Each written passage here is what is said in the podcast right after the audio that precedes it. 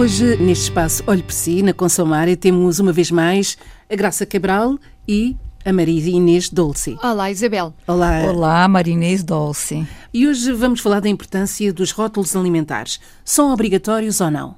Olha, eles têm que ser obrigatórios, principalmente porque o consumidor, quando ele compra um produto, ele tem que saber até quando ele pode estar consumindo o produto. Então, a defesa do consumidor, a nível internacional, já conseguiu, por meio de legislação, fazer com que os fabricantes hoje colo coloquem a data da fabricação e a data do vencimento do produto. Às vezes, dependendo do, do produto, ele varia o prazo de, de validade.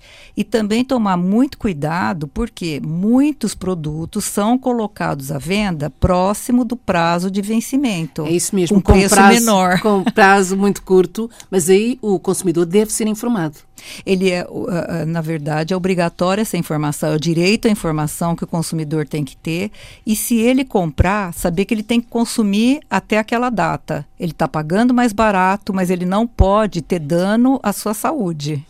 É muito importante. Então, podemos dizer que os rótulos são o bilhete de identidade dos produtos? Podemos dizer que é o bilhete de identidade, é ali que tem todas as informações a respeito daquele produto, daquela categoria de produto. Então, o consumidor ele tem que observar é, se a legislação está sendo cumprida ou não. A importância dos órgãos de defesa do consumidor nesse sentido é muito grande, porque se o consumidor percebe que algum problema está tendo com aquele produto, tem que denunciar os órgãos de defesa do consumidor, que poderão uh, buscar os órgãos regulament regulamentadores, órgãos de fiscalização, para que esses produtos saiam do mercado. Se tiver problemas, por exemplo, é, dos mais diversos com aquele produto, adulterado, fraudado, eles têm que ser retirados do mercado para não trazer nenhum dano à saúde do consumidor. E há produtos fora de validade que podem provocar doenças ou não? É, sem dúvida nenhuma. Lógico que se você consumir um dia depois, isso não vai causar um dano maior, a não ser que o, a, o enlatado esteja adulterado, amassado. Então aí já pode ter algum problema, porque toda a camada de impermeabilização dentro da, da lata pode causar algum problema. Então tem que tomar cuidado. Agora, se o produto estiver sendo vendido fora do da, da data prevista, é, com muito tempo depois, isso é, é um problema grave para o consumidor. Ele tem que denunciar nos órgãos de defesa do consumidor para que esse produto, então, seja retirado do mercado, que seja fiscalizado, que as empresas sejam punidas. No caso da Consumária, há países que não têm os produtos com esses rótulos.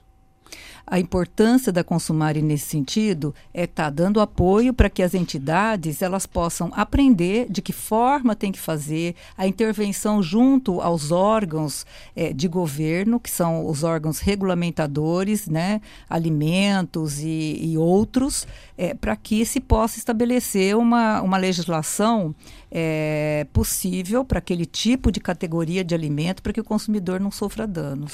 É importante também frisar que tem sido as organizações de defesa do consumidor que têm lutado para que existam rótulos e toda essa informação. Sem dúvida nenhuma. Foi por meio das associações de consumidores que muitos produtos foram melhorados, eh, muitos produtos eh, tiveram legislações específicas, de forma que hoje nós temos grande quantidade de alimentos eh, que já trazem ali as informações, não só nutricionais por categoria, mas também prazo de fabricação e prazo de validade de cada produto.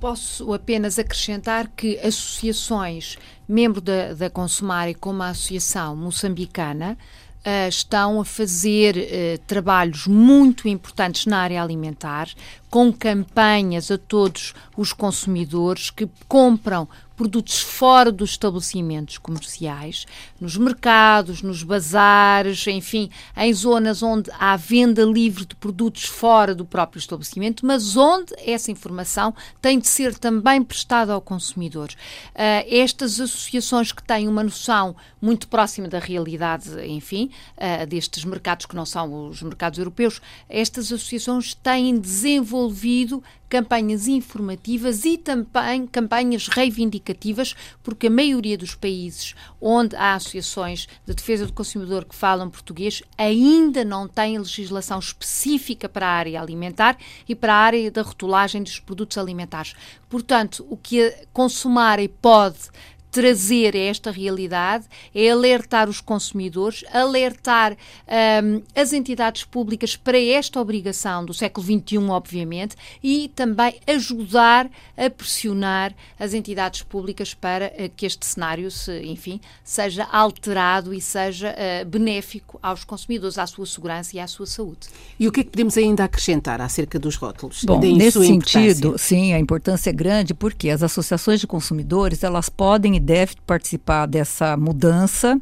É, por, é, muitos são, muitas entidades de defesa do consumidor têm técnicos específicos nessas áreas que vão poder acompanhar, propor todas essas mudanças que vão trazer o ganho para o consumidor. Então, é, é, importante que isso seja feito, até para que esses produtos que a Graça acabou de falar, que não têm origem, é, é, que vêm de mercados aonde não são conhecidos, que eles cheguem ao país com fiscalização adequada, com rotulagem é, apropriada para aquela categoria de alimentos. Porque os produtos clandestinos, isso acontece no Brasil também, acontecia muito, é, eles eles vinham sem qualquer tipo de origem, é, sem qualquer é, informação a respeito daquele produto específico, o que causava grandes problemas à população.